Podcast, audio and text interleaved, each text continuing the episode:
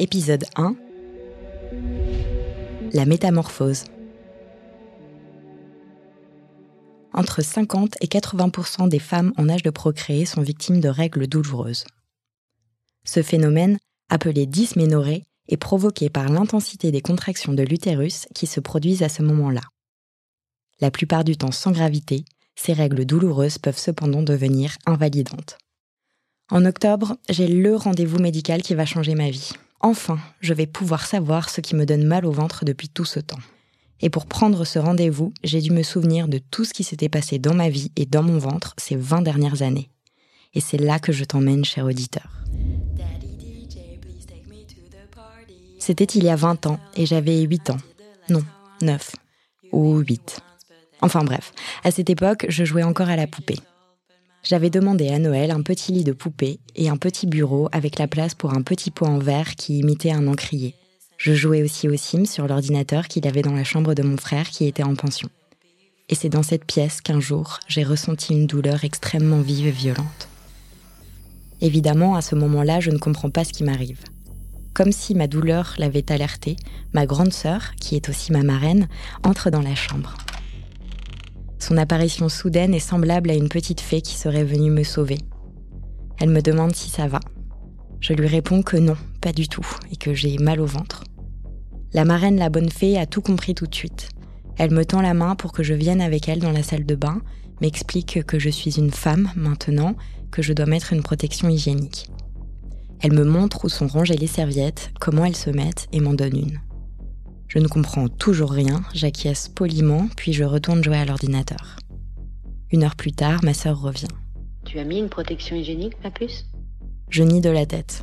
Et je pense, non, non, je n'ai rien mis, je ne veux pas, je ne comprends pas. Je ne comprends pas pourquoi mon corps d'enfant se transforme, j'ai mal, je rejette tout en bloc parce que même si je ne comprends pas consciemment, aujourd'hui, c'est le premier jour du reste de ma vie de femme et je ne suis pas prête. Je veux rester une petite fille. Plus tard dans la journée, ma sœur annonçait à mon père que j'étais une femme. Papa, Titou est une femme. J'ai donc 8 ans et je dis à ma grand-mère que j'ai mes règles, cette grand-mère de qui je suis extrêmement proche, que j'aime de tout mon cœur et que j'appelle Tatou. Oui, je sais, c'est très proche de Titou, à qui je raconte tout. Elle me dit que sa mère aussi avait très mal au ventre.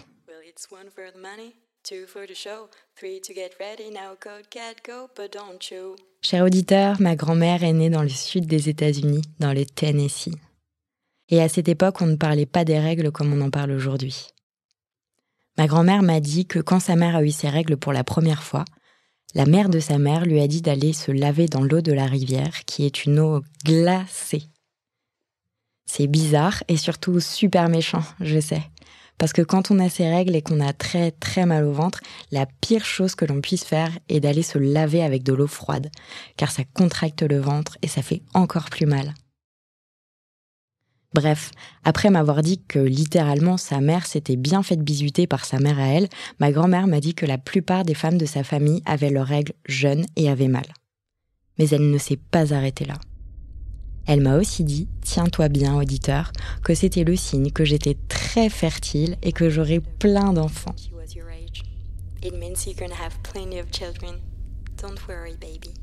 Il m'a fallu 20 ans pour déconstruire cette idée dans mon esprit.